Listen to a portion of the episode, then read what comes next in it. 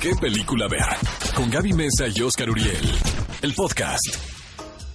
Amigos, estamos de regreso. Esto es ¿Qué película ver? Un programa de Cinépolis por XFM 104.9. Yo sé que están esperando este momento y que están todos listos para votar. Porque, amigos, yo sé que este sábado mi elección va a ser la ganadora. Gaby Mesa con Z. Aquí les da la nueva encuesta de la semana. Vayan a las redes de EXA, arroba EXAFM y voten. Ahí les va. Para ti, ¿cuál de estas cintas nominadas al Oscar a Mejor Película crees que sea la ganadora? Las opciones son Parásito, 1917, Once Upon a Time in Hollywood o Joker. Me toca a mí votar primero. ¿Vas a votar por la que más te gusta o por la que crees no, que va a pues yo- ganar? es que la verdad, las cuatro me gustan. Mira, Once Upon a Time in Hollywood probablemente sea la más cercana, o sea, la que más me, la que más me place, pues a mí. que te gustaría Pero ver no ganar. quiero, esto no quiere decir que vaya a ser la Sabes que va a separar, ganar. exacto. hay que saber separar, Gaby.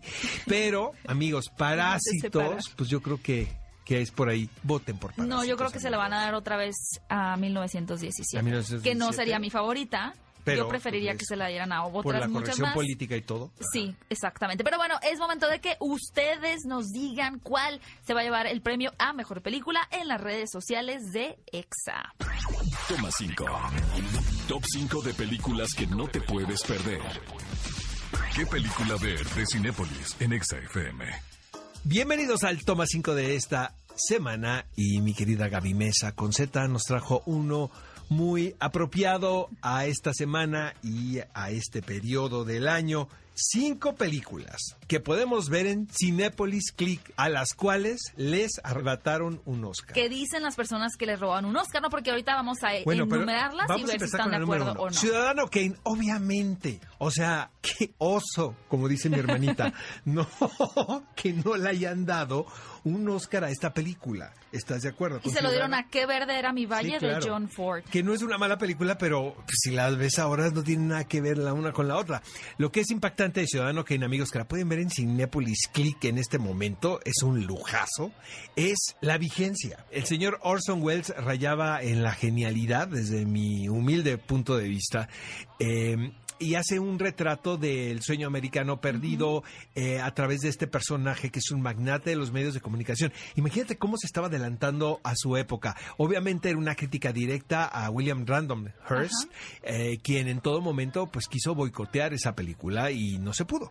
Y lo único que sucedió es que el señor Orson Welles nos regaló una de las películas más importantes en la historia del cine, que también fue una carta que jugó en su contra, porque a pesar de que hizo mucho cine después, tiene un Falstaff maravilloso, la verdad. Les recomiendo esta película eh, de- del señor Orson Welles, pero sin duda alguna le robaron el Oscar. La segunda recomendación es Todos los hombres del presidente de Alan J. Pakula, quien tampoco se llevó el Oscar, a pesar de tener una genial interpretación de estos dos periodistas del diario The Washington Post bajo el cargo de Robert Redford y Dustin Hoffman, quienes básicamente encontraban los papeles que abrieron el famoso caso llamado caso Watergate, que provocó la dimisión del presidente Richard Nixon. ¿Quién le robó o le ganó el Oscar a esta película? Rocky. Qué, qué curioso, A ¿no? mí me gusta Rocky. muchísimo Rocky, No, pero obviamente yo se lo hubiera dado a todos los hombres del presidente. Era Pero más tam- curioso que a una película tan comercial, en ese entonces como Rocky, le dieran el Oscar, ¿no crees? Bueno, escucha esto. E.T. el extraterrestre es la tercera elección. Eh, yo recuerdo cuando era niño que fui a ver la película del cine y casi me da un infarto. O sea, pues era... ¿De la emoción de o la del emoción. miedo? No, no, no, porque era... Mágico. Era sensacional lo que estabas viendo. O sea, sí era una experiencia inmersiva para los niños y muy provocadora. ¿No? Que tenía que ver con la amistad, sobre todo, ¿no? Eh, Y la pertenencia. y la sí, pertenencia, y pues pertenencia. le ganó ese año Gandhi, la cual no es una mala película, amigos, pero pues es una película muy tradicional. Richard Attenborough es el director.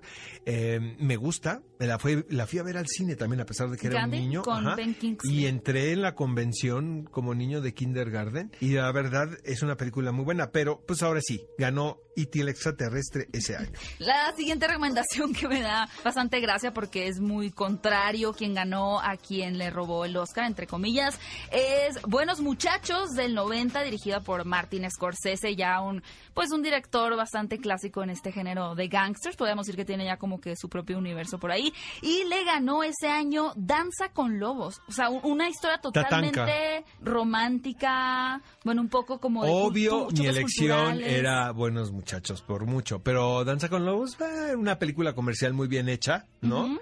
Eh, muy americana, también para mi gusto, pero amigos, la última, hijo, es que esta sí es, un peliculón loco. Y me refiero a Pulp Fiction. Esta es la reina de las cenicientas a las cuales les llegó la calabaza, ¿no? Antes de tiempo. Hijo, para, yo creo que es la película, mi película favorita de Tarantino. De Tarantino, creo que todos estamos de acuerdo. Y la verdad, te voy a decir, volvía a lucir. yo como espectador, yo no había visto algo así.